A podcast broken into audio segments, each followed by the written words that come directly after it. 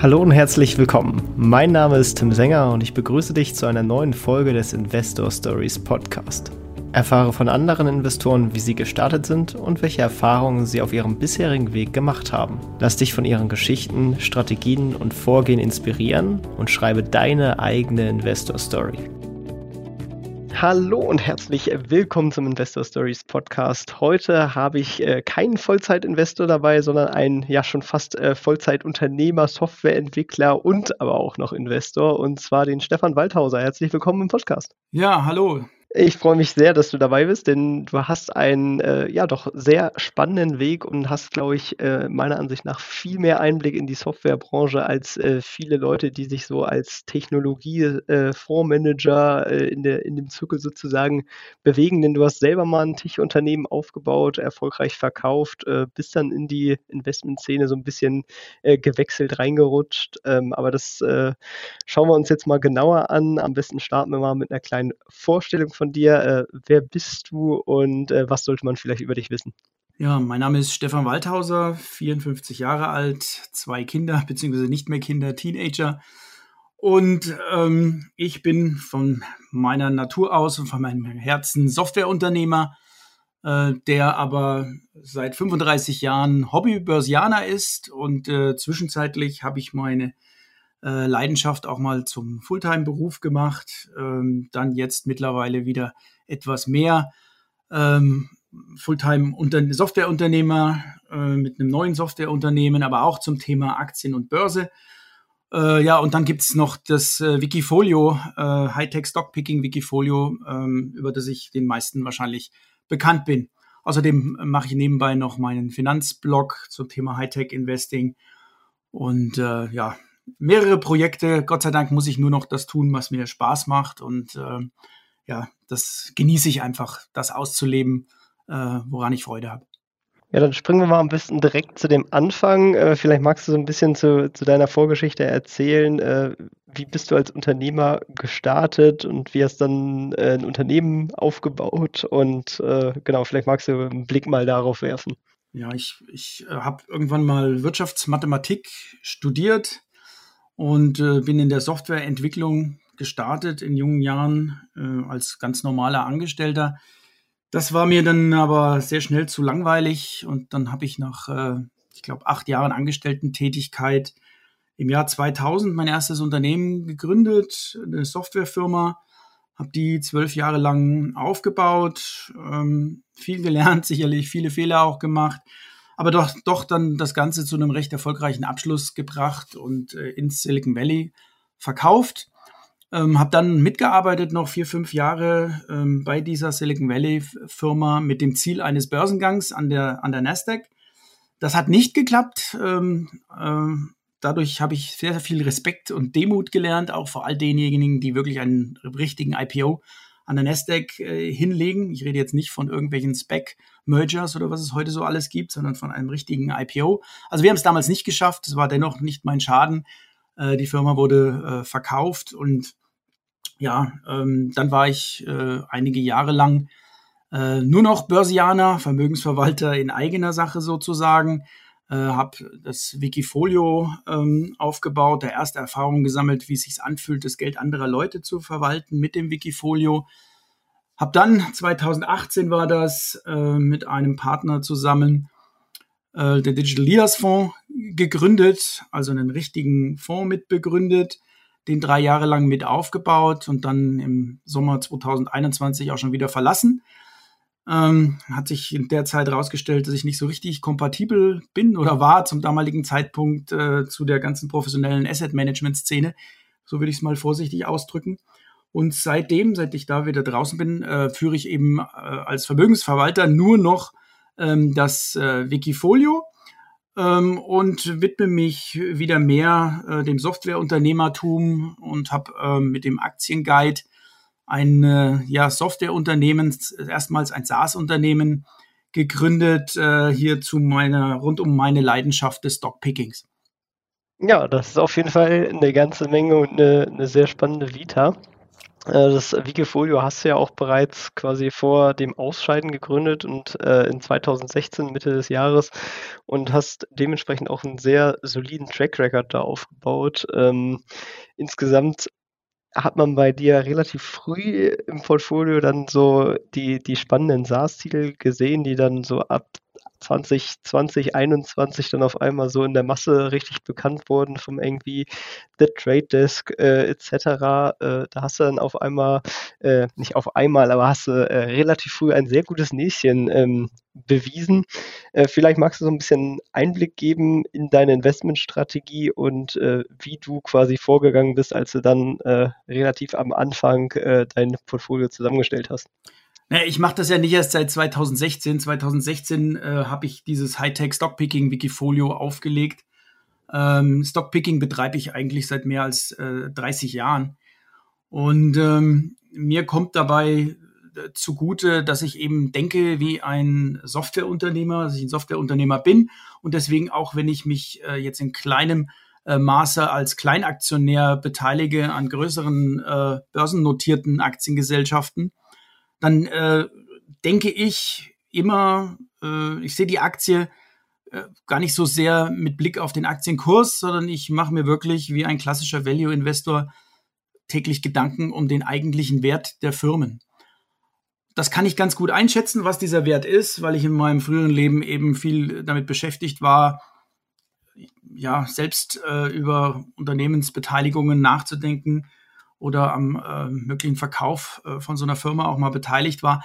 Deshalb kenne ich mich da einigermaßen aus und kann den Wert ganz gut einschätzen.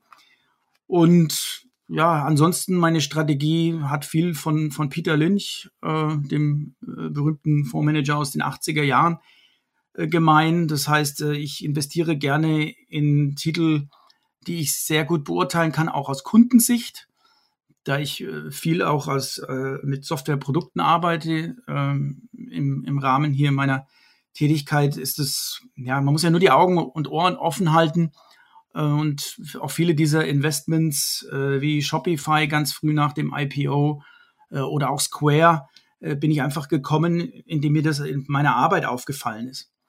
Und äh, das war natürlich dann noch lange, be bevor das hier in, äh, von dem typischen Retail-Anleger diskutiert wurde, Gott sei Dank. Ich muss auch dann sagen, ich habe ja dann den Fehler gemacht, habe diese Titel viel zu früh verkauft, weil ich an diesen, diesen Hype nicht glauben konnte oder zumindest teilweise verkauft. Bin dann schwer kritisiert worden, äh, warum ich da so viel Gewinne liegen lasse, weil ich viel zu früh diese Positionen reduziert hatte, zum Beispiel in dem äh, Wikifolio. Auf der anderen Seite sieht man jetzt, äh, dass ich im Endeffekt recht hatte, äh, wie überbewertet diese Aktien waren. Das sind alles tolle Unternehmen, die aber völlig gehypt waren und jetzt kommen sie langsam wieder auf den Boden der Tatsachen zurück. Und jetzt werden die auch teilweise wieder ganz interessant. Ja, wenn man sich jetzt auch quasi dein Portfolio anschaut und mal einen Blick reinwirft, dann hat sich das meiner Ansicht nach auch so ein bisschen verändert, in dem Sinne, dass da so ein paar Titel drin sind, die man vielleicht jetzt nicht direkt in so einem High-Growth-Portfolio erwarten würde oder zumindest die dann doch sehr von der Benchmark abweichen. Äh, wie jetzt zum Beispiel äh, die, die Warner Brothers Discovery äh, oder auch ein, ein Landing Club, die vielleicht zwar irgendwie dann doch ein, eine Art Fintech sind, aber irgendwie äh, ja dann doch irgendwie nicht in den klassischen Retail-Anleger-Depots meistens enthalten sind. Äh, warum sind solche Titel jetzt drin und vielleicht auch, was hat sich generell so über die Zeit in deiner Strategie verändert? Äh, also ich hatte eine Zeit in diesem Portfolio, da, da war das Portfolio geprägt wirklich von Software-as-a-Service-Titeln, als die vernünftig bewertet waren, als man auch noch nicht von zweistelligen Enterprise-Value-Sales-Verhältnissen zum Beispiel geredet hat ähm, als in einer ganz frühen Phase nach dem IPO kann ich mich erinnern, hier solche, solche Aktien wie so Trade Desk für das Sechsfache des Umsatzes oder so zu haben waren, obwohl sie schon, obwohl die schon genauso profitabel waren, wie sie heute sind. Und dann äh, kam dieser Hype. Ich habe gesehen, ähm, ich äh, ja mit dieser Strategie alleine auf solche Werte zu setzen, äh, das ist kreuzgefährlich. Was äh, passiert, wenn man nur auf diese diese High-Risk-Titel setzt. Äh, das kann man hier an der Kathy Wood zum Beispiel ganz gut beobachten. Ähm, und ich habe dann tatsächlich versucht, konservativere Technologietitel zu finden, die noch einigermaßen vernünftig bewertet sind. Das ist teilweise gut gelungen. Ähm, wenn ich hier an Arista aus meinem äh, Depot denke, hier Arista Networks oder Pure Storage, das waren äh, solche Titel. Und auf der anderen Seite aber natürlich äh, ist es mir auch einige Male überhaupt nicht gelungen, wo ich gedacht habe, ich äh, kann äh, zum vernünftigen Preis ähm, hier was erwerben, wie, wie die Firma Compass zum Beispiel. Also das ist äh, ein, ein äh, US-Immobilienmaklerunternehmen, die äh, meiner Meinung nach in der Lage sein könnten, diesen Immobilienmaklermarkt, der noch wirklich arbeitet wie vor 20, 30 Jahren, ready for disruption ist, ähm, eben entsprechend durcheinander zu wirbeln. Die gewinnen auch Marktanteile hinzu, verbrennen aber so kurz nach dem IPO noch jede Menge Geld. Und das ist eben was, was momentan überhaupt nicht gefragt ist an der Börse. Solche Aktien werden gnadenlos verprügelt und ähm, stehen entsprechend auch mit äh, hohen Buchverlusten momentan in meinem Portfolio. Insgesamt ähm, versuche ich da eine gute Mischung zu finden. Ja, also aus äh, wirklich hochvolatilen, ähm, bewusst High-Risk-Titeln, aber dann auch wieder sowas wie ähm, äh, ja vor dem vor dem Merger äh, von Discovery äh, mit Warner Media, die sind ja abgespalten worden von AT&T, ähm, war das ja, wenn man es wenn man's analysiert wie ein klassischer Value Investor, äh, dann muss man sagen, ist die äh, Warner Brothers Discovery Aktie, wie sie ja jetzt heißt nach dem Merger, ähm, drastisch unterbewertet. Das kümmert aber momentan äh, keinen. Da gibt es jetzt so eine Sondersituation. Es liegt auch noch gar keine aktuelle Bilanz vor von diesem äh, von dieser Firma nach dem Merger.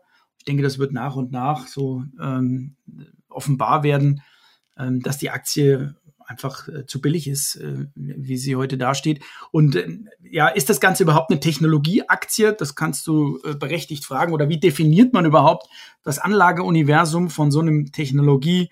Fonds oder Technologie-Wikifolio. Ähm, die Story von äh, Warner Brothers Discovery ist ja, dass es ein weiterer großer Player im, im Streaming-Markt ist. Also Netflix und äh, Disney äh, kriegen da durchaus Konkurrenz. Das ist für mich die, die, die dritte Kraft, äh, Warner. Und ähm, dieses, dieser ganze Wandel von dem klassischen Mediengeschäft hin zu dem Streaming-Geschäft, dieses Direct-to-Consumer-Business ist noch äh, überhaupt nicht äh, in, in dem Preis äh, reflektiert. Deswegen, ähm, für mich ist das so eine Transformationsstory, die gut da reingepasst hat, äh, auch weil es die, äh, die, wirklich ein, ein, konservativer Titel ist. Möchte man nicht meinen, wenn man jetzt äh, angeguckt hat, wie sich die, äh, wie negativ sich die seit dem Merger nochmal entwickelt hat, aber ich habe sie ja auch erst jetzt zu wirklich zu Tiefstkursen ähm, aufgesammelt in den letzten Wochen. Ja, man muss ja bei so einem Kauf eigentlich auch immer die Historie meiner Ansicht nach ausblenden, wenn es vor allem wie jetzt in diesem Fall extrem viele Veränderungen gab, wie dass da zwei unterschiedliche Unternehmen äh, zusammengelegt werden. Dann war ja bei Discovery auch noch dieser Hedgefonds Archegos-Drama da mit drin, wo der Titel erst unnormal hochgekauft wurde und danach, äh, als dann äh, der, der Fonds liquidiert werden musste, ist dann die Aktie natürlich auch abverkauft worden. Äh, das sind dann natürlich alles so Einmaleffekte, die, die da reinspielen und das ganze Bild natürlich umso mehr verzehren. Genau, also wenn du dir das anschaust, kein Charttechniker wird das, wird das angucken. Ähm, es, es, es ist so eine Situation meiner Meinung nach, wo ähm, ja, viele Leute auch erstmal die, die, die, Ergebnisse sehen wollen und vorher nicht, nicht einsteigen. Ist auch ein Stück weit eine Vertrauen, eine Wette auf das erfolgreiche Management. Es ist ja das Discovery Management, was äh, hier das Gesamtunternehmen jetzt äh, übernommen hat. Und die haben in der Vergangenheit schon bewiesen, wie sie auch knallhart äh, ein Unternehmen konsolidieren können. Also dass da ein, ein hartes Cost-Cutting stattfinden würde, die haben ja auch erstmal dann äh, hier äh, bei CNN ganze Geschäftsbereiche dicht gemacht und sowas. Ähm, das ist, also ich glaube daran, dass die den Plan, den sie vor dem Merger, Merger kommuniziert haben, umsetzen können. Und äh, dann, ähm, ja, wenn wir viel Spaß an dieser Warner-Aktie haben, ist ein klassischer, äh, äh klassisches Value-Investing Investment eigentlich. Jetzt hattest du eben die, die Katie Woods mit ihrem ARC Innovation Fund angesprochen. Ähm, das ist ja so ein Fonds, der auch gerne mal kritisiert wird von einer bestimmten Gruppe von Anlegern, während auf der anderen Seite natürlich äh, umso größere Fans auch äh, stehen.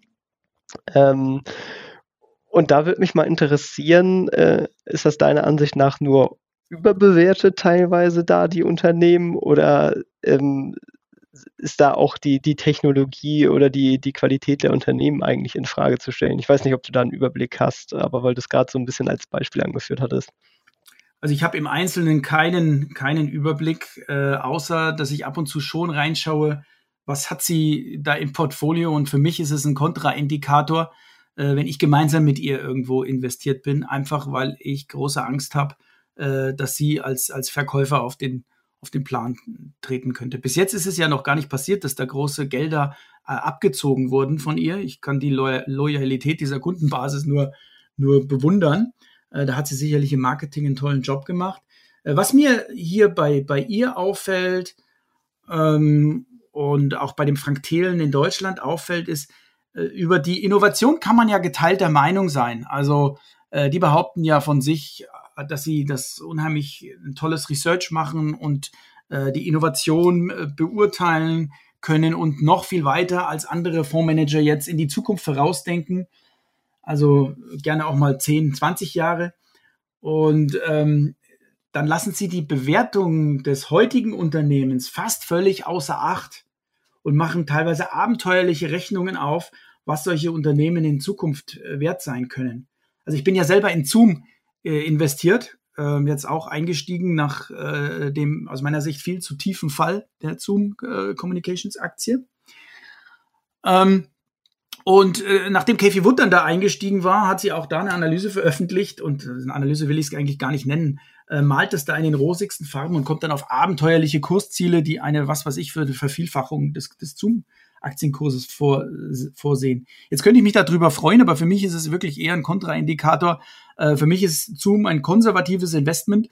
Äh, ich glaube nicht annähernd, dass Zoom auf die alten Höchstkurse wieder äh, zurückkommen wird. Aber das muss ja auch gar nicht sein, um mit dieser Aktie eine vernünftige Rendite in den nächsten Jahren zu erwirtschaften. Und sagen wir mal ehrlich, wir, wir müssen uns davon verabschieden, dass wir hier wieder Aktien finden, die sich innerhalb von einem halben Jahr verdoppeln.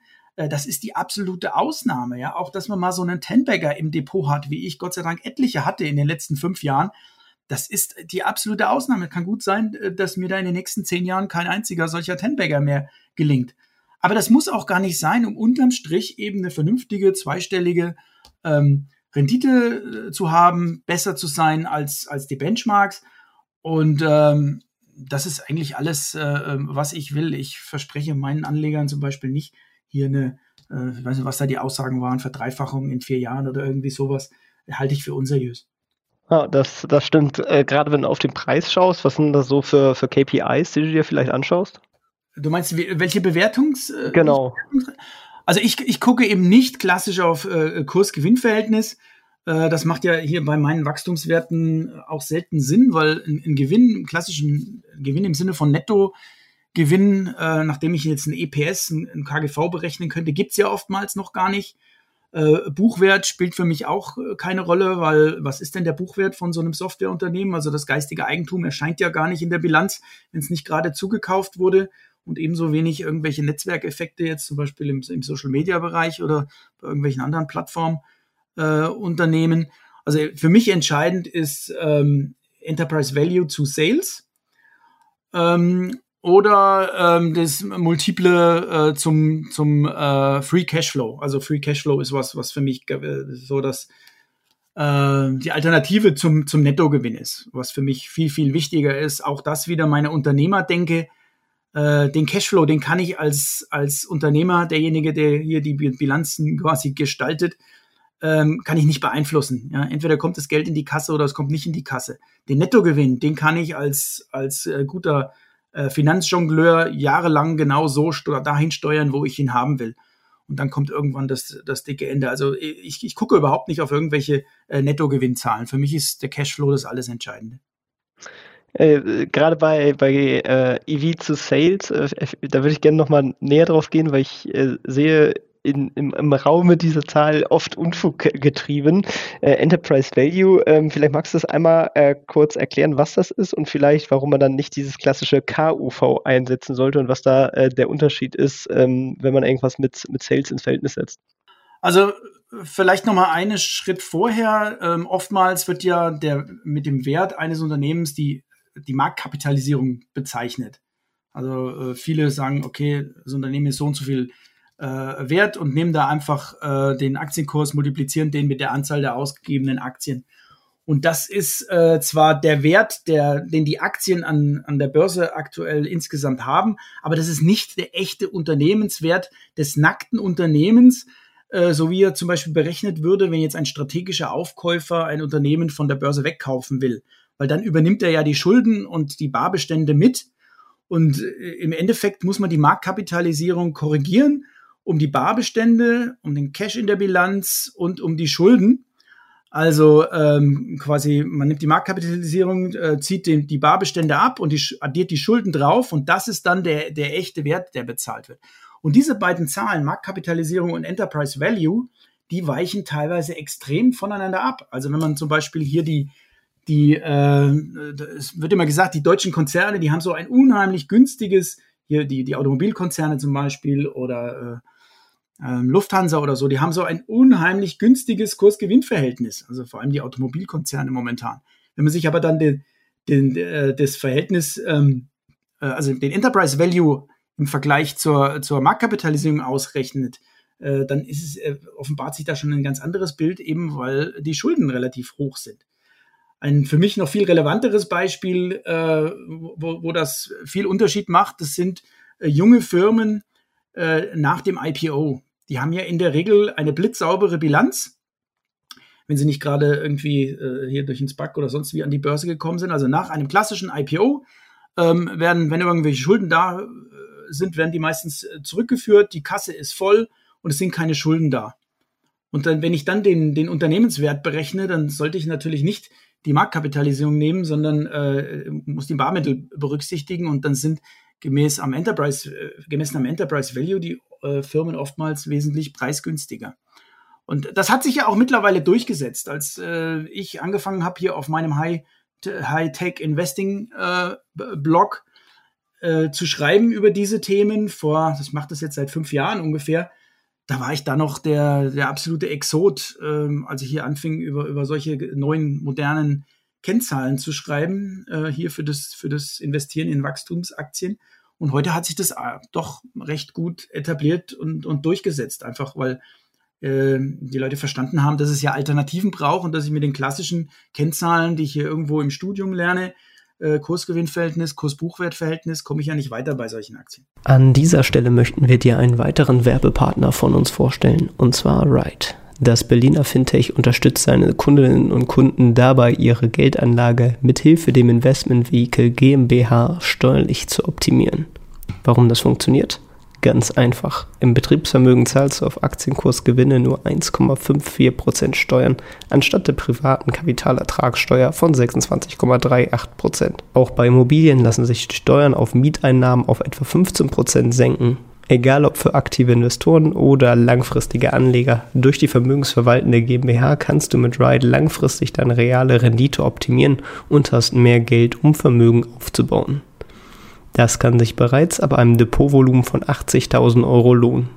Ride gründet eine vermögensverwaltende GmbH für dich und kümmert sich in Zusammenarbeit mit spezialisierten Steuerberaterinnen und Steuerberatern um die gesamte Buchhaltung, die online über die Ride-Plattform abgebildet wird. Und als Hörerinnen und Hörer des Investor Story Podcasts sparst du mit dem Code INVESTOR großgeschrieben zusätzlich 100 Euro bei Ride. Gehe hierfür einfach auf investor-stories.de slash ride oder nutze den Link in den Shownotes. Und jetzt wünsche ich dir viel Spaß bei der weiteren Podcast-Folge. Ja, auch beliebt ist ja die, die Rule of 40. Ich bin mir sicher, du hast auch definitiv äh, zu deren Verbreitung äh, beigetragen. Ähm, vielleicht magst du auch noch mal ein bisschen darauf eingehen, erklären, was dahinter steckt und äh, warum das eigentlich eine, eine, sehr spannende Kennzahl für so High-Growth-Werte ist. Ja, die Rule of 40 kommt eigentlich aus der amerikanischen äh, Risikokapitalszene. Also damit werden, wurden ursprünglich vorbörsliche äh, Investments oder Investmentmöglichkeiten äh, betrachtet. Und zwar ist es eine einzige hübsche, einfache Kennzahl, mit der man die Effizienz des Wachstums eines Unternehmens messen kann ist äh, eine ganz einfache Kennzahl. Äh, ich addiere einfach das Umsatzwachstum ähm, zu, äh, ja, ich mache es mit äh, der Free Cashflow Marge. Ähm, sind also zwei Prozentzahlen, Umsatzwachstum, sagen wir mal äh, 20 Prozent und äh, im besten Fall eine Free Cashflow Marge auch von 20 Prozent. Die beiden addiere ich auf, dann komme ich auf 40 Prozent. Und die Rule of 40 sagt eben, äh, diese Kennzahl, die soll über äh, 40 Prozent liegen und dann ist es ein äh, gutes, ein effizient wachsendes Unternehmen. Wichtig ist, dass man das nicht nur auf Basis einer, eines einzelnen Datenpunktes betrachtet, also jetzt gerade mal äh, bei einem, einem einzigen Quartal, Quartalsergebnis zum Beispiel, sondern dass über längere Zeit hinweg äh, bei einem, wir betrachten ja hier börsennotierte Unternehmen, dieses, dieser Wert, den ich da berechne, deutlich über 40 Prozent liegt. Ähm, und äh, einzelne Ausreißer äh, kann man da durchaus verzeihen. Ich habe heute gerade die Alphabet-Zahlen mir angeguckt hier zum Q2. Äh, die fallen da jetzt sogar mal unter diese 40 Prozent. Das heißt aber deswegen natürlich nicht, dass Alphabet ein schlechtes Unternehmen ist oder nicht mehr effizient wächst. Aber das sind so äh, Indikatoren und äh, diese Rule of 40 Score ist tatsächlich für mich eine der wichtigsten Kennzahlen überhaupt, die ich bei meinen Investments langfristig äh, beobachte und ähm, ja, da auch, ähm, ja, das ist für, für mich, wenn, wenn das nicht mehr passt, äh, dann muss man sich das ganz, ganz genau angucken, äh, was die Ursache sind und das ist ein Hinweis darauf, äh, dass es äh, nicht mehr so gut läuft. Ja, das leitet auch ganz gut über, denn im Aktienguide, wo du jetzt ja unterwegs bist, da äh, gibt es unter anderem so Scoring-Listen, wo man nach unter anderem diese Faktoren Aktien ranken lassen kann und dann äh, sich Top-Scorer-Listen zum Beispiel anschaut. Äh, vielleicht magst du jetzt noch ein bisschen dazu erzählen und äh, was der Vorteil vielleicht auch von solchen Rankings ist. Vor einigen Jahren ist der ursprüngliche Gründer vom Aktienguide ähm, auf mich äh, zugekommen. Der war ein Leser meines Blogs, hat eben da gesehen, wie ich über diese Kennzahlen meine Artikel geschrieben hat und äh, ja, sagt er, er ist ein Fan vom quantitativen in, in Investieren und er äh, würde da gerne äh, einen, einen Scoring-Algorithmus drüberlegen über die Kennzahlen, die ich da so für die Bewertung von, von Wachstumsunternehmen äh, mir überlegt habe, äh, um da eben ja in einer einzigen Kennzahl auszudrücken, ob äh, die, das Zahlenwerk eines, eines Technologieunternehmens, eines Wachstumsunternehmens äh, interessant ist oder weniger interessant. Ähm, ich war dann äh, relativ schnell davon begeistert und wir haben das dann erstmal rein hobbymäßig äh, gebaut. Ähm, für mich hat sich das dann so dargestellt, dass ich plötzlich in der Lage war, Tausende von Aktien mit diesem automatischen Algorithmus, äh, anfänglich haben wir das wöchentlich gemacht, mittlerweile läuft es täglich, äh, auszuwerten. Und für mich ist der Aktienguide, dieser Scoring-Mechanismus, so eine Art Radarschirm, wo ich mittlerweile 7000 Unternehmen äh, beobachten kann. Und äh, dann gibt es eine, unter anderem diese High Growth Investing Topscorer-Liste im, im Aktienguide, wo dann äh, interessante Werte, also nach den Kennzahlen interessante Aktien ähm, immer wieder neu auftauchen und an die Spitze gespült werden. Für mich ist das mein Radarschirm, wo ich Investmentideen generiere. Das ist aber, weiß Gott, jetzt muss ich das nämlich gleich einschränken, äh, manche Leute glauben ja, das ist der heilige Gral und äh, die Titel, die da oben sind in der Liste, die könnte man blind kaufen und dann wäre man ein toller, großartiger Investor. Ähm, so ist es natürlich nicht. Das ist eine Investmentidee. Man muss dann zum Beispiel, wenn da viele Punkte vergeben werden für das Umsatzwachstum, da muss man mehr dahinter blicken, wo, äh, ja, warum ist denn das Unternehmen so toll gewachsen? Es kann ja auch sein, dass das jetzt irgendein Merger war oder äh, dass alles anorganisch zugekauft ist und dann beginnt natürlich die eigentliche Arbeit der Analyse erst, wenn ich hier äh, gute Zahlen äh, vor mir habe. Aber ich habe tatsächlich damit super gute Erfahrungen gemacht. Äh, es spart mir bei der Analyse unheimlich viel Zeit. Auf manche Ideen wäre ich nie gekommen ohne den Aktienguide. Und ja, ähm, es war zwei, drei Jahre lang ein Hobby. Wir haben es dann auch für, gegen eine äh, sehr kleine Gebühr angeboten, ähm, käuflich zu erwerben. Das wurde begeistert angenommen und dann haben wir vor einem guten Jahr jetzt im, im Frühjahr, Sommer 2021 beschlossen, hey, das ist jetzt aus dem Hobbystatus äh, wirklich rausgewachsen.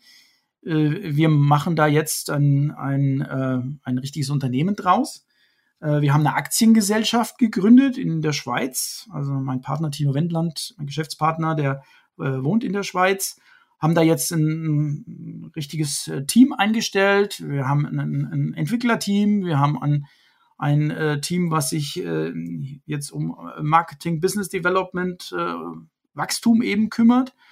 und haben einige tausend zahlende Kunden dafür jetzt gewonnen und stehen ganz am Anfang, gerade vor einigen Wochen, haben wir jetzt in Zusammenarbeit mit dem Christian Viröl, der auch bei dir hier in äh, dem Podcast ja, glaube ich, schon zu Gast war, ähm, seine Dividendenstrategie, also diesen Dividendenadel gelauncht. Ähm, da gab es ja bisher nur statische Listen vom Christian äh, auf seiner Webseite, die er ein, zweimal im Jahr, glaube ich, äh, aktualisiert hat.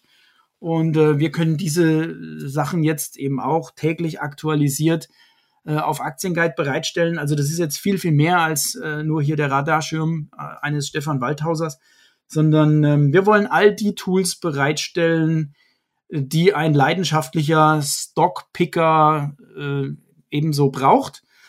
Und äh, das zum kleinen Preis, so dass es auch für die Leute interessant ist, die jetzt, sagen wir mal, nur ein 10.000 äh, Euro äh, Depot haben. Ich staune immer über all diese teuren Angebote, die es da, es da gibt, hier am Markt äh, für entweder solche Software oder noch viel schlimmer, so äh, Trading, Investoren, Schulungen, Online-Schulungen oder Seminare oder sonst was, wo die Leute Hunderte von Euro oder noch mehr ausgeben, äh, um zu lernen, wie man investiert. Ähm, obwohl natürlich ähm, ja auch das äh, ja nicht den großen Unterschied machen kann zwischen Vermögens- und Nichtvermögenssein, wenn man mit 10.000 Euro äh, startet. Ja, also all diese Tools und Trainings, äh, die können helfen, Performance zu verbessern. Äh, aber man sollte da auch immer die Kosten da, dagegen stellen. Und ähm, ja, deswegen, ich werde immer gefragt, warum ist denn das so günstig? Wir haben einige Vermögensverwalter, die sind da Kunden und die, die sagen, das kann doch gar nicht sein. Und äh, wir wollen so ein bisschen dieses Netflix-Modell da aufgreifen. Also für ähm, kleines Geld ohne jede Werbung. Ähm, und ähm, ja, schauen wir mal, wie, wie weit wir da kommen. Ja, ist auf jeden Fall äh, spannend und äh, den Link äh, verlinke ich natürlich auch zur Seite in den Shownotes. Also wer das Ganze sich gerne mal anschauen möchte, sich ein bisschen inspirieren lassen möchte, der äh, sollte die Seite definitiv mal anschauen. Äh, man kann auch kostenlos sich erstmal einen Eindruck davon verschaffen. Ähm, genau, findet ihr in den Shownotes. Was mich jetzt nochmal interessieren würde, ist, ähm, wie sieht denn quasi dein Gesamtportfolio strukturiert aus? Investierst du nur in Tech-Aktien, jetzt abgesehen vielleicht von deiner unternehmerischen Beteiligung, oder bist du auch noch in, in anderen Asset-Klassen unterwegs? Um Gottes Willen, das wäre ja äh, schlimm, wenn ich jetzt mein Gesamtvermögen nur in Tech-Aktien investieren würde. Das wäre natürlich ein riesen Klumpenrisiko, ähm, was ich so nicht habe. Ich habe ein Klumpenrisiko verglichen mit äh, anderen äh, Investoren habe ich wahrscheinlich viel, viel mehr in Technologie investiert als, als so der durchschnittliche Investor. Das ist äh, wahrscheinlich auch gut so. Ähm, aber ich habe auch andere Aktien, also ganz, ganz langweilige Aktien teilweise. Ähm, öffentlich kann ich sagen, die Porsche-Aktie ist zum Beispiel eine, eine große Position von mir. Ähm, ich äh, habe auch Aktien an Nebenwerten, ähm, also kleinere Nebenwerte als die, die ich äh, hier äh, in öffentlich bespreche. Ich äh, darf und will äh, schon allein aus Compliance-Gründen nicht über solche Nebenwerte sprechen, äh, weil ähm, ich habe Gott sei Dank ähm, oder glücklicherweise äh, eine doch ähm, erhebliche Reichweite mittlerweile äh, auf meinem Blog und diversen Social-Media-Kanälen. Also allein in diesem Wikifolio folgen, ich glaube, 17.000 Leute meinen Kommentaren und wenn ich da zum Beispiel jetzt einen, einen kleinen marktengen Nebenwert aufnehmen würde, ähm, dann wäre das zwar schön für meine Performance, weil ähm, ich habe festgestellt, dass ähm, ähm, also oder ich habe festgestellt, äh, sagen wir so, ähm, ich muss damit rechnen, dass äh, viel mehr Leute äh, mir folgen und äh, solche Ratschläge von mir aufnehmen, äh, als mir lieb ist. Und deswegen äh, kaufe ich auch nur Aktien. Ähm, ich habe immer gesagt, mit, einer, ähm, mit einem Enterprise Value von mindestens einer Milliarde für dieses äh, Wikifolio.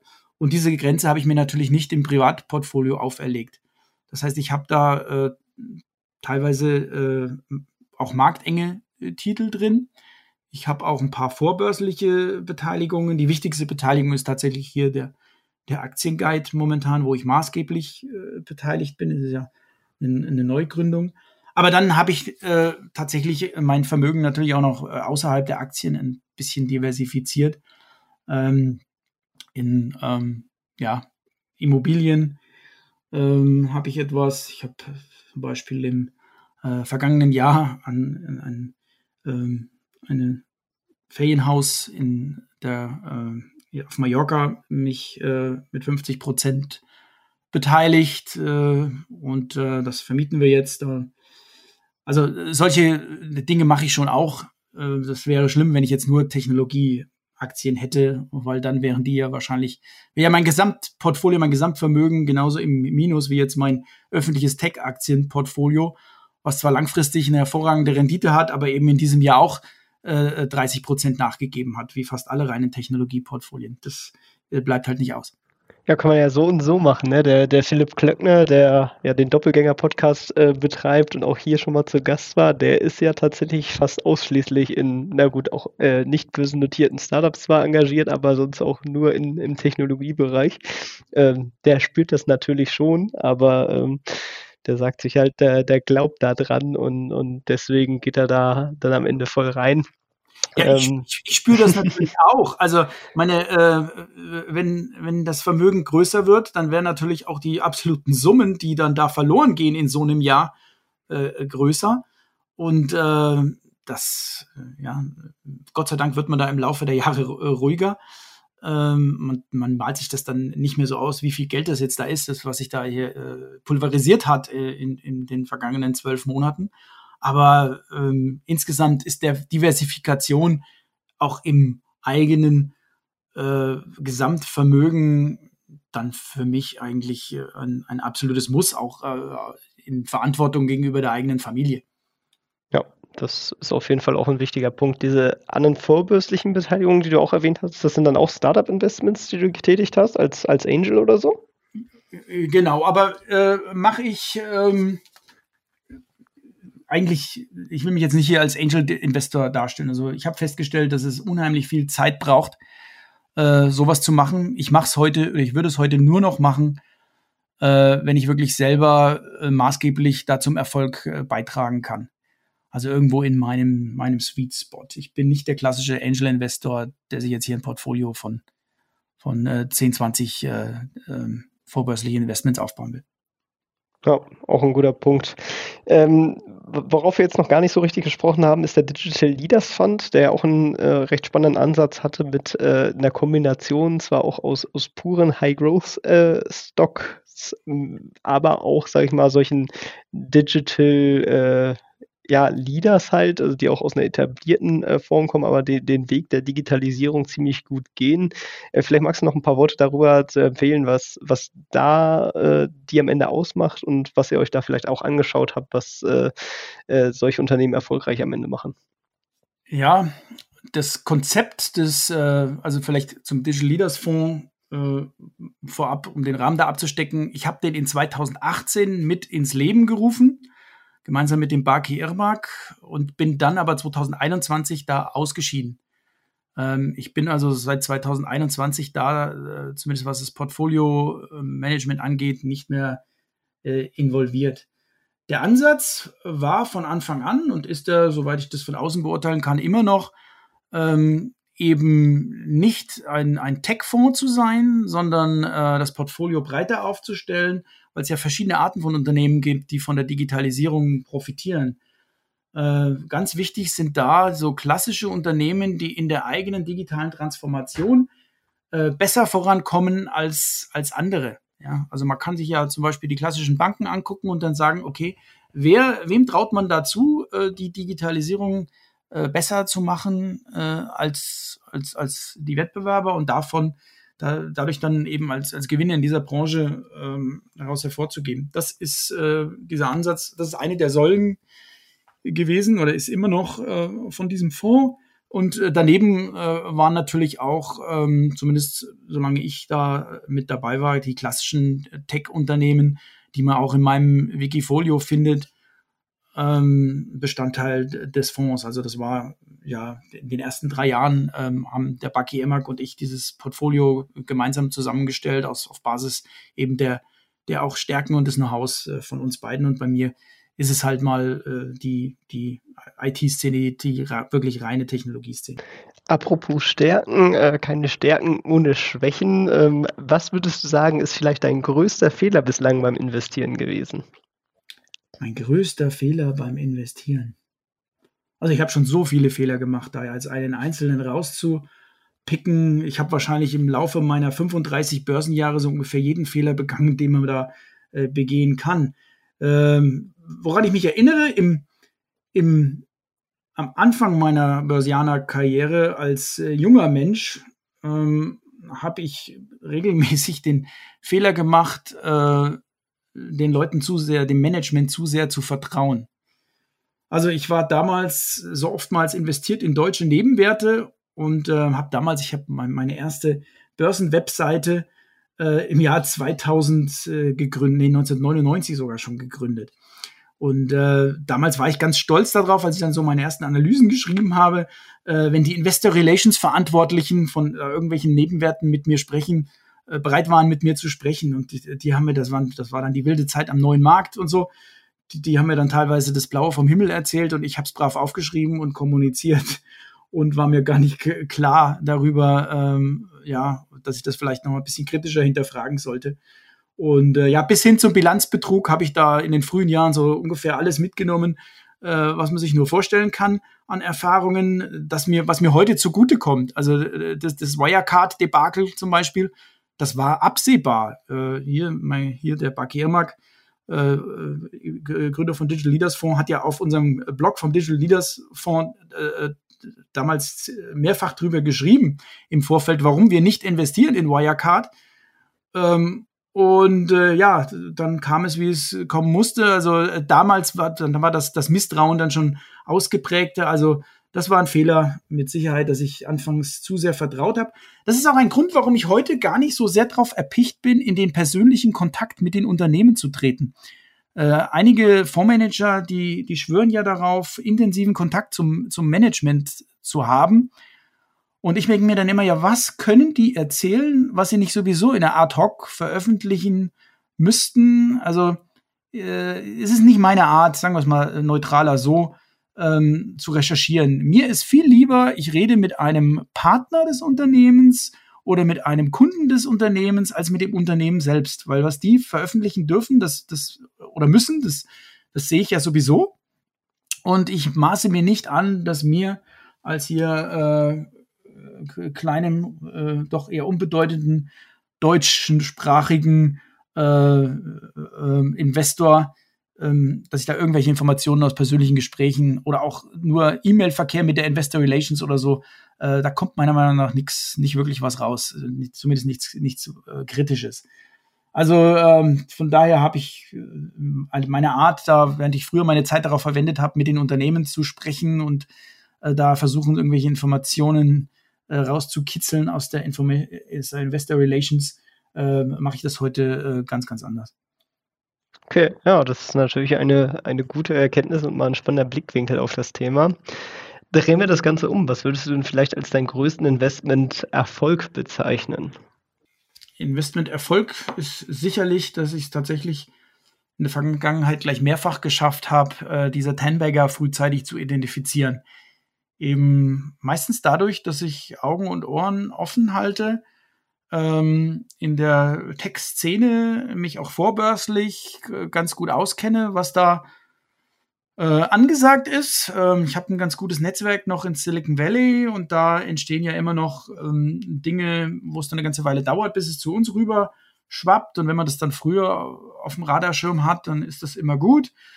Und ähm, ja, außerdem glaube ich, dass ich da geduldig sein kann. Also ich habe oftmals einige Jahre etwas auf dem Radarschirm, bevor ich dann einsteige. Teilweise schon vor dem IPO auf dem Radarschirm und dann kommt es an die Börse, ist gehypt äh, und dann, ähm, ja, ich habe so ein gewisses Beuteschema. Ich warte also grundsätzlich erstmal ein halbes Jahr ab bis zum Ende der, der Lockup-Period, wenn da die Insider verkaufen äh, können äh, und das dann auch oftmals tun, ähm, was äh, für mich gar kein schlechtes Zeichen ist. Äh, das so am Rande erwähnt, das heißt ja immer, ja, wenn Insider verkaufen, um Gottes Willen, was ist da los? Äh, das ist Business as usual. Wenn eine junge Firma an die Börse kommt, dann äh, sind da Großaktionäre dabei, deren ganzes Vermögen in dieser einen Aktie steckt. Und wenn die dann einen, einen Teil verkaufen, immer, darf natürlich immer nur ein überschaubarer Teil sein, äh, dann ist das nicht unbedingt eine, eine, eine, schlechte Nachricht. Das sind ja auch teilweise diese automatischen ähm, Aktienverkaufspläne, die da ausgeführt werden, Monat für Monat. Und äh, das wird in der Börsenberichterstattung immer so negativ gesehen. Ähm, sehe ich äh, überhaupt nicht negativ. Und ich denke, das ist so ein bisschen meine Stärke, äh, dass ich durch diese ganze Noise äh, hindurch gucken kann und wirklich als, als Mitunternehmer oder potenzieller Mitunternehmer so auf so ein Unternehmen längerfristig drauf gucke und dann ein ganz gutes Gespür dafür habe, äh, welches Unternehmen in fünf oder zehn Jahren deutlich mehr sein, wert sein könnte als, als heute. Ist mir in diesem Jahr nicht unbedingt gelungen, aber man, man kann da nicht, nicht wirklich auf, auf ein Jahr schauen. Man muss es im, im, im Abstand von fünf oder zehn Jahren betrachten. Und auf fünf Jahren betrachtet, das Wikifolio ist jetzt, wie alt ist es? 2016, sechs Jahre alt. Ähm, sieht das halt immer noch sehr, sehr äh, gut aus, was ich da an Tracker gerade aufgebaut habe. Ja, am Ende äh, gibt es natürlich verschiedene Börsenphasen und äh, die Rendite pendelt sich dann natürlich irgendwo in der Mitte ein und wenn man seinen Job gut gemacht hat, dann am besten ein paar Prozent über dem Markt. Ähm, so sieht's aus. Genau. genau. Ja, spielen wir jetzt zum Abschluss am besten nochmal ein kleines Rollenspiel und äh, stellen uns einfach mal vor, du wachst morgen im Körper eines anderen auf. Derjenige hat noch circa 10.000 Euro auf seinem Tagesgeldkonto, einen Angestelltenjob mit circa 1.500 Euro Nettoverdienst, kein Netzwerk oder sonstige Kontakte und du musst mit deinem heutigen Wissen nochmal von vorn beginnen. Wie würdest du es angehen? Ach, eigentlich würde ich es genauso machen, wie ich es damals gemacht habe, weil das war so ungefähr meine, meine äh, Ausgangsposition. ich hatte nicht 1500 Euro netto, ich hatte ein bisschen mehr, da ich ja äh, studiert hatte und hatte einen ganz ordentlichen Angestelltenjob in jungen Jahren, aber auf dem Konto hatte ich auch äh, nicht, nicht viel und äh, dennoch, also ich würde auf keinen Fall äh, irgendwie äh, auf Kredit äh, spekulieren und versuchen, hier mein Startkapital damit zu, zu erhöhen. Ähm, ich würde tatsächlich äh, diese 10.000 Euro dann aber wirklich zu 100 Prozent investieren in Aktien. Ich würde nicht äh, in irgendwelche anderen ähm, Dinge investieren. Also ich war auch meine Zeit meines Lebens jemand, der nie großartig teure Versicherungen hatte oder sowas. Ähm, und dann würde ich mir äh, eine Strategie aussuchen, ähm, die zu mir passt Dazu nochmal kleiner Werbeblock, mal auf dem Aktienguide vorbeischauen. Da werden drei eben Strategien äh, im Detail vorgestellt. Der eine ist eben mehr der Dividendeninvestor. Der andere kann sich mit den äh, volatilen Wachstumsaktien anfreunden. Äh, für mich wäre definitiv äh, wär das äh, die Wachstumsaktien, die Technologieaktien wäre das, wo ich versuchen würde, so viel Know-how wie möglich aufzubauen. Das heißt, du hast ja gesagt, ich hätte dieses Know-how schon, was dann wieder ein bisschen unrealistisch ist, weil man kann einfach mit, mit äh, Ende 20 nicht das Know-how haben, was man hier 25 Jahre später hat. Ähm, aber man hat ja die Zeit, ja. Und wenn du jetzt mal äh, hier 10.000 Euro äh, Startkapital, äh, wenn du eine einigermaßen vernünftige äh, Sparquote hast, ich meine, du musst natürlich in der Lage sein, bei 1500 Euro netto wird es heute echt schwer, äh, da vernünftig zu leben und äh, trotzdem etwas anzusparen. Aber ich denke, das brauchst du, ne? einen gewissen, gewissen Sparplan, oder muss ja kein automatisierter Sparplan sein, aber ein, dass monatlich von deinem Einkommen was abzweigst ähm, und es deinem Depot zuführst, äh, da musst du hinkommen, wenn du nur 10.000 Euro hast, sonst wirst du alleine aus dem Zinseszinseffekt äh, mit 10.000 Euro äh, nicht so viel machen können. Aber ich habe auf meinem eigenen Blog hier hightechinvesting.de habe ich ähm, mal sowas äh, vorgerechnet. Äh, wie war das? Ich glaube, da waren es 15.000 Euro äh, Startkapital und 25 Jahre lang ungefähr 300 Euro gespart. Und dann schaffst du es äh, tatsächlich, wenn du eine gewisse Outperformance erzielst, die ich in den letzten ähm, ähm, Jahren, nicht nur wenigen Jahren, sondern ich rede hier wirklich von Jahrzehnten erzielt habe. Ich bin der Meinung, du kannst eben eine, eine äh, niedrige zweistellige Rendite kannst du schaffen ähm, mit solchen Aktien. Äh, ich rede hier von so Größenordnung 12, 13 Prozent sowas. Äh, also vier, sagen wir mal, vier, fünf Prozent äh, besser, als, als du sonst so mit äh, ähm, ja, ähm, Nasdaq zum Beispiel richtig, richtig langfristig sein kannst. Äh, wenn du das schaffst, äh, dann kann aus so einer Summe ähm, tatsächlich im Laufe eines äh, eines Zeitraums von 25, 30 Jahren ein, ein Millionenvermögen werden. Also das ist durchaus machbar. Ähm, Im Endeffekt, ich habe es ja genauso gemacht. Ich hätte jetzt ja fast erwartet, muss ich ja sagen, dass, dass du sagst, äh, man, man, müsste ein Unternehmen gründen. Äh, weil das am wäre Ende jetzt mein Nachsatz, mein Nachsatz ich hatte natürlich einen kleinen Vorteil dabei. Ähm, ich habe tatsächlich ein Unternehmen gegründet, was aber auch viel Geld verschlungen hat. Ja, da habe ich in frühen Jahren ja auch eine Menge Geld reingesteckt. Äh, und man muss auch sagen, ich habe ähm, nie den großen Exit gehabt, wo ich jetzt äh, auf einen Schlag ähm, zum vielfachen Millionär wurde. Bei mir waren das immer äh, so, so äh, Zusatzeinnahmen, ähm, die, die, ja, da kam halt doch öfters mal ein, ein ordentlicher Batzen Geld äh, dazu. Das, ja, insofern, klar, wenn man bereit ist, äh, das unternehmerische Risiko zu gehen, und aus dem Angestelltenjob rauszugehen, dann hat man es natürlich leichter. Ja, aber das ist nicht jedermanns Sache. Deswegen ähm, kann ich das auch nicht hier so allgemein. Du hast mich ja ganz allgemein gefragt, du bist Angestellter, was willst du anderes machen? Ich kann nicht jedem raten, er soll aus seinem Angestelltenjob rausgehen. Das ist, äh, ich bin mit äh, ganzem Herzen Unternehmer. Ich kann nur jedem sagen, äh, der mit dem Gedanken spielt, probiert's aus. Ähm, Gerade wenn ihr jung seid, ähm, weil ähm, ja, ist doch äh, besser mal in jungen Jahren auf die Nase zu fallen und dann wieder äh, in den Angestellten-Dasein zurückzukehren, was ja heute problemlos mö möglich ist, äh, weil es so viele Möglichkeiten gibt, als äh, später in, in, im höheren Alter zu sagen, hätte ich doch früher mal, ähm, was hätte ich vielleicht alles erreichen können. Also ich äh, würde mir wünschen, dass wir wieder viel mehr Gründer haben. Und ähm, ja, wie gesagt, ich habe es ja sogar jetzt im höheren Alter äh, mit 54 Jahren nochmal getan, obwohl ich äh, mich nicht unbedingt immer als hier Serienunternehmer gesehen habe, aber ich habe jetzt das dritte Unternehmen gegründet, das ist das dritte Mal was ganz anderes und das dritte Mal wieder spannend und äh, mir macht es einfach unheimlich viel Spaß. Ja, sehr schön. Äh, dann zum Abschluss äh, auch immer sehr interessant. Äh, liest du gerne und wenn du ein Buch empfehlen könntest, welches wäre das? Ja, also ich empfehle bei dieser Frage grundsätzlich immer ein uraltes Buch, Peter Lynch, Der Börser einen Schritt voraus, heißt das, glaube ich. Genau, so heißt es. Ähm, das ist die deutsche Übersetzung. Äh, und äh, das kann man ruhig auch auf Deutsch lesen. Viele dieser übersetzten Bücher, die kann man ja nur im Original lesen. Aber das ist, ich habe das erst letztes Jahr nochmal durchgeblättert, bevor ich es jemandem geschenkt habe, ist äh, ja durch alle, äh, auch wenn es mittlerweile 30 Jahre alt ist, ähm, wenn ich nur ein Börsenbuch, äh, wenn man nur ein Börsenbuch in seinem Leben äh, zu sich nehmen will, dann sollte es das sein. Gut, Costolani kann man natürlich auch wieder immer wieder empfehlen und äh, ist immer wieder amüsant. Habe ich bestimmt schon fünfmal gelesen, das Buch. Ja, Peter Lynch finde ich auch großartig. Ich würde es auch mit als mein Lieblingsbörsenbuch äh, bezeichnen. Wirklich sehr schöner Schreibstil, den er da auch hat und das ist auch gut in der deutschen Übersetzung rübergekommen. Deswegen kann ich dir da auf jeden Fall auch nur beipflichten. Ja, dann sind wir tatsächlich auch schon am Ende angekommen. Äh, ich danke dir ganz herzlich für, für das Interview und die ganzen Einblicke, die du uns hier gegeben hast. Äh, wer mehr zu dir, deinen Projekten etc. sehen möchte, der findet die Links zu Twitter, LinkedIn etc. deiner Webseite äh, in den Shownotes, neben Aktienguide natürlich ähm, und, und kann dich da dann auffinden. Ähm, danke auf jeden Fall erstmal an dieser Stelle und die letzten Worte für den Podcast, die überlasse ich dir. Ja, vielen Dank für die Einladung. Hat mir viel Spaß gemacht und äh, allen da draußen viel Erfolg und vor allem viel Geduld beim Investieren. Für mich ist das äh, mittlerweile der dritte Bärenmarkt in äh, dieser Dimension mit einem solchen Drawdown.